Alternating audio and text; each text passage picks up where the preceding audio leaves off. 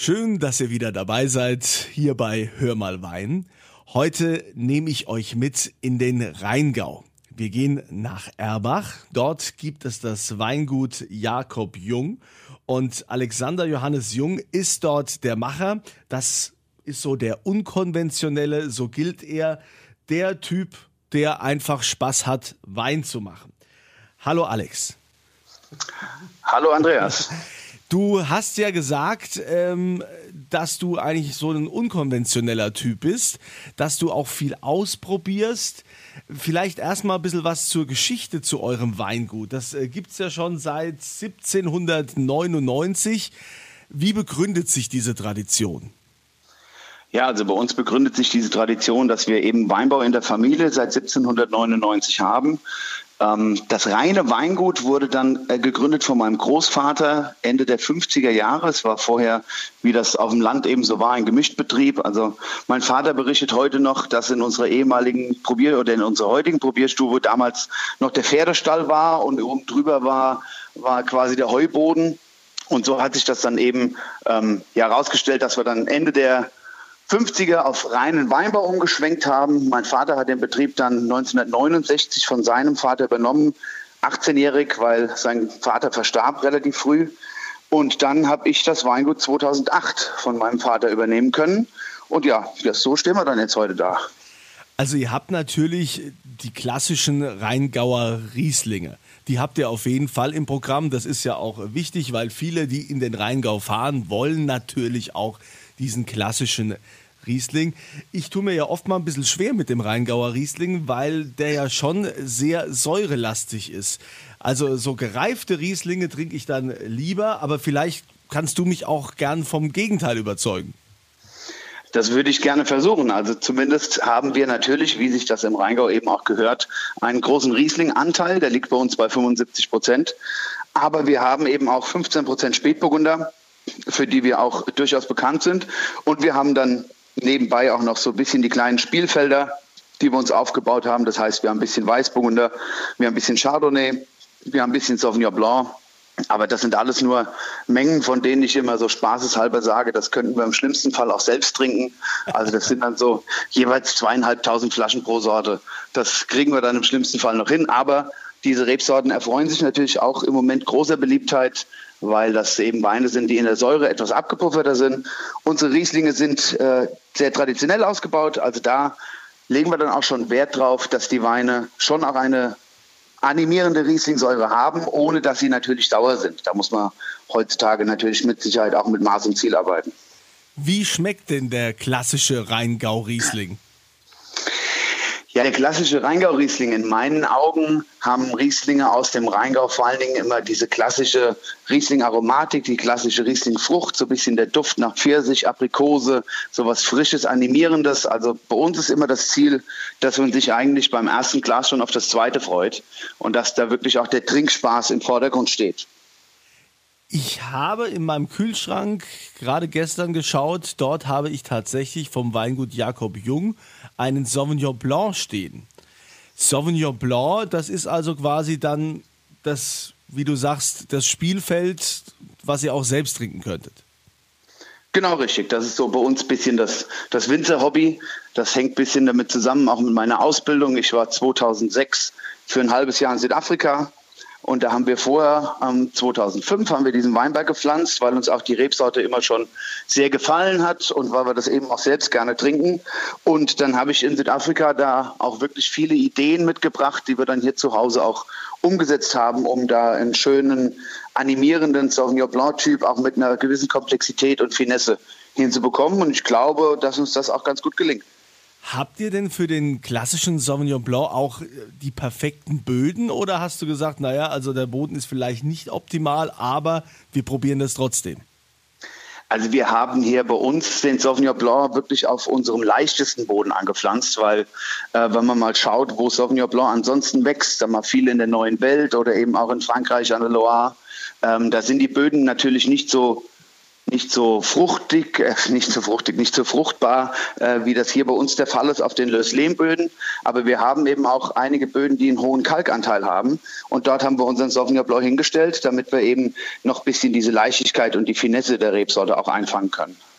Ihr habt ja also auch, ihr seid ja auch VDP äh, zertifiziert, also dem Verband Deutscher Prädikatsweingüter. Und äh, da habt ihr auch große Lagen, wie jetzt zum Beispiel der Erbacher Siegelsberg. Was ist das äh, für ein Wingert oder was ist das für eine Lage? Wie, wie würdest du den bezeichnen? Also es ist tatsächlich mein absoluter Lieblingsweinberg bei uns im Weingut. Der Siegelsberg, der, der ein oder andere hat mit Sicherheit schon mal den Erbacher Markobrunn gehört, ja eine Lage von absolut Weltrang. Ja. Und der Siegelsberg liegt genau oben drüber, weshalb wir hier im Siegelsberg wirklich tolle Bedingungen haben, liegen etwas höher, was uns äh, natürlich da auch etwas ja, Weine bringt, die dann nicht ganz so kräftig, nicht ganz so füllig sind, sondern die eben mit ihrer Finesse dann begeistern. Und was das Besondere hier bei uns im Siegelsberg ist, das ist die einzige Lage, in der wir tatsächlich auch noch Schiefer im Unterboden haben. Und dadurch haben wir nochmal etwas mehr Rasse und Mineralität in den Weinen. Machst du jetzt also auch viele frische Weine, wo du sagst, also du sagst ja, der Wein muss Spaß machen, wo man also auch aufs nächste Glas schon wieder Lust hat. Machst du jetzt äh, Spaßmacherweine frische genauso wie die reifen oder wie ist da der Unterschied? Also wir haben da natürlich schon große Unterschiede im Anbau und auch im Ausbau. Also klar ist so, wir haben natürlich auch die Geschichte, die man gerne so ein bisschen als Sommerwein bezeichnet. Da haben wir was. Ähm, dann haben wir natürlich unseren klassischen Gutsriesling, also quasi die Basis, das Einstiegssegment oder wie man auch immer gerne sagt, so die Visitenkarte des Weingutes, wo wir dann eben auch einfach schauen, dass die Weine leicht, fruchtbetont, sehr spielerisch sind. Aber wir haben natürlich auch im Lagenbereich, da gibt es die drei Lagen, die wir haben, Steinmorgen, Hohenrhein und Siegelsberg, wo wir dann einfach auch ein bisschen mehr ja, auf die Individualität der Lage eingehen. Also wie gesagt, Siegelsberg ist äh, in Schieferboden, dann haben wir Hohenrhein, was ein sehr kräftiger Lehmboden ist, dann kommt auch manchmal ein Teil ins Holzfass, ein Teil ins Edelstahl und da versuchen wir natürlich die Individualität der Weinberg jeweils rauszuarbeiten. Also das ist schon so im Weinkeller, dass ihr also Edelstahl habt, ihr habt Holzfässer, auch Barrique wahrscheinlich für den Spätburgunder. Ähm, was macht für dich den Unterschied im Geschmack jetzt beim Wein, wenn du den im Edelstahlfass machst, im Gegensatz zum Holzfass? Ja, du hast natürlich beim Holzfass immer eine andere Reifung, ne? weil ein Holzfass ja auch immer ein bisschen atmet, ein bisschen, bisschen Mikrooxidation mit reinbringt, was die Weine äh, etwas reifer werden lässt. Aber vom Holzfass bekommt man immer auch einen schönen Schmelz, gerade so im Abgang, was immer noch mal so eine weitere Komponente mit reinbringt. Aber zum Beispiel beim Siegelsberg, der auf dem Schiefer wächst, der wird bei uns nur im Edelstahltank ausgebaut, weil wir da eben diese klare puristische Mineralität einfach ausarbeiten wollen. Und das wollen wir dann nicht ähm, von, einem, von einem Holzfass quasi übertüncht haben. Das machen wir dann bei anderen Lagen, wo wir einfach durch das Holzfass noch ein bisschen mehr, ja, ich sage jetzt mal Schmackes reinbringen. Wenn du so im Weinberg unterwegs bist, ähm, du, du, hast ja auch mal geschrieben, dass äh, wenn man irgendwann damit mal anfängt, man lernt recht schnell und dann lässt einem das Winzerdasein nicht mehr los. Was fasziniert dich denn bei der Arbeit im Wingert? Also das Tolle an unserer Arbeit ist natürlich, dass wir nicht jeden Tag dasselbe tun. Ne? Also dass wir nicht jeden Tag irgendwie äh, von neun bis fünf in irgendeinem Büro sind und da irgendwelche Akten sortieren, sondern wir arbeiten jeden Tag in einem anderen Weinberg. Wir machen dort unterschiedliche Dinge. Jetzt gerade aktuell sind wir draußen in unseren Weinbergen unterwegs und äh, teilen die Trauben in den, in den hochklassigen Weinbergen, um da einfach eine, eine Ertragsreduktion hinzubekommen, damit die Weine noch ein bisschen mehr Aromastoffe einlagern können und noch etwas fülliger und aromatischer werden. Da kann man viel tun. Ähm, sehr, sehr viel Handarbeit natürlich im Moment auch. Es wird in der Traubenzone wird sehr stark entblättert, damit wir dann eben auch eine gute Durchlüftung haben, damit wir im Herbst möglichst gesunde Trauben ernten können. Und da ist das Schöne, dass man dann vor allen Dingen mal am Ende ja auch wirklich eine, eine Bestätigung des Ergebnisses bekommt, weil man einfach sieht, äh, dass sich die Arbeit auch wirklich lohnt, die man draußen tut, weil man dann auch gute Qualitäten ernten kann. Man hört ja auch immer wieder gern von der altherrschaftlichen Hochnäsigkeit des Rheingaus. Das fängt ja auch schon an, wenn die Mainzer gegen die Wiesbadener und da immer wieder gibt es ja die tollsten Sprüche, die Ebsch seid.